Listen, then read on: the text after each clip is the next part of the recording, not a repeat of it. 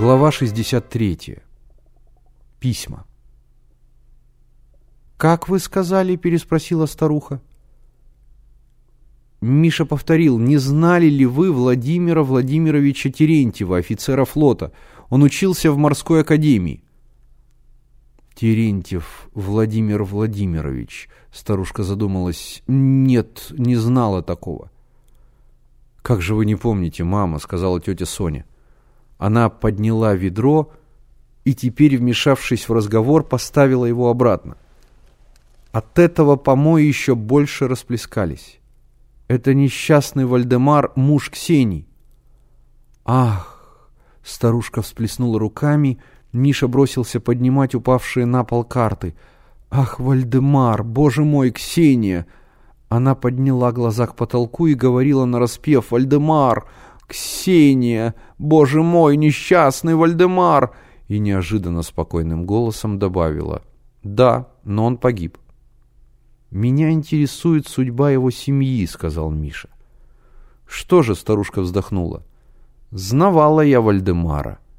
И супругу его, Ксению Сигизмундовну, тоже знавала. Только давно это было». «Простите, Миша встал, как вы назвали его жену?» Ксения Сигизмундовна. Сигизмундовна? Да, Ксения Сигизмундовна, красавица, женщина, красавица, картина. Ее брата вы не знали? Спросил Миша. Как же, с пафосом ответила старушка, Валерий Никитский, блестящий офицер, красавец. Он тоже погиб на войне. Мамашу Владимира Владимировича, эту самую Терентьеву, как ее, э, Марию Гавриловну, Скажу по правде, я недолюбливала. Неприятная женщина из простых. Впрочем, нынче простые в моде. «Вы не знаете, где они теперь?» — спросил Миша. «Не знаю». «Не знаю», — старушка отрицательно покачала головой. «Вся их семья странная, загадочная. Какие-то тайны, предания, кошмар. Возможно, вы знаете их прежний адрес — в Петербурге жили, а адрес не помню. «Адрес можно узнать», — сказала вдруг тетя Соня. Она стояла у самой двери с ведром в руках. На его письмах к папе есть обратный адрес. Но разве в таком хаосе что-нибудь найдешь?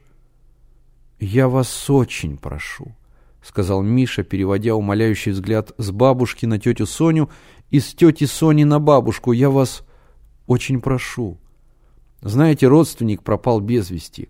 Он вскочил со стула. «Я вам помогу, вы не беспокойтесь. Только скажите, что надо сделать. Я вас очень прошу». «Найди ему, Соня». «Найди», — благосклонно проговорила бабушка, снова принимаясь за карты. Тетя Соня колебалась, но представившаяся возможность отложить выливание помоев взяла, видимо, вверх. Она поставила ведро обратно в лужу и показала Мише, что делать. Он передвинул шкаф, комод, влез на рояль, снял со шкафа ящик, за ним корзину. Тетя Соня нагнулась над корзиной, вытащила из груды бумаг пакет, на котором потускневшими от времени чернилами было написано «От В. В. Терентьева» и вручила Мише. «Большое спасибо», — сказал Миша, надевая шапку. «Большое спасибо». «Пожалуйста, молодой человек, пожалуйста», — проговорила бабушка, не отрывая глаз от карт. «Заходите к нам». Сжимая в кармане пакет с письмами, Миша выскочил на улицу к дожидавшимся его ребятам.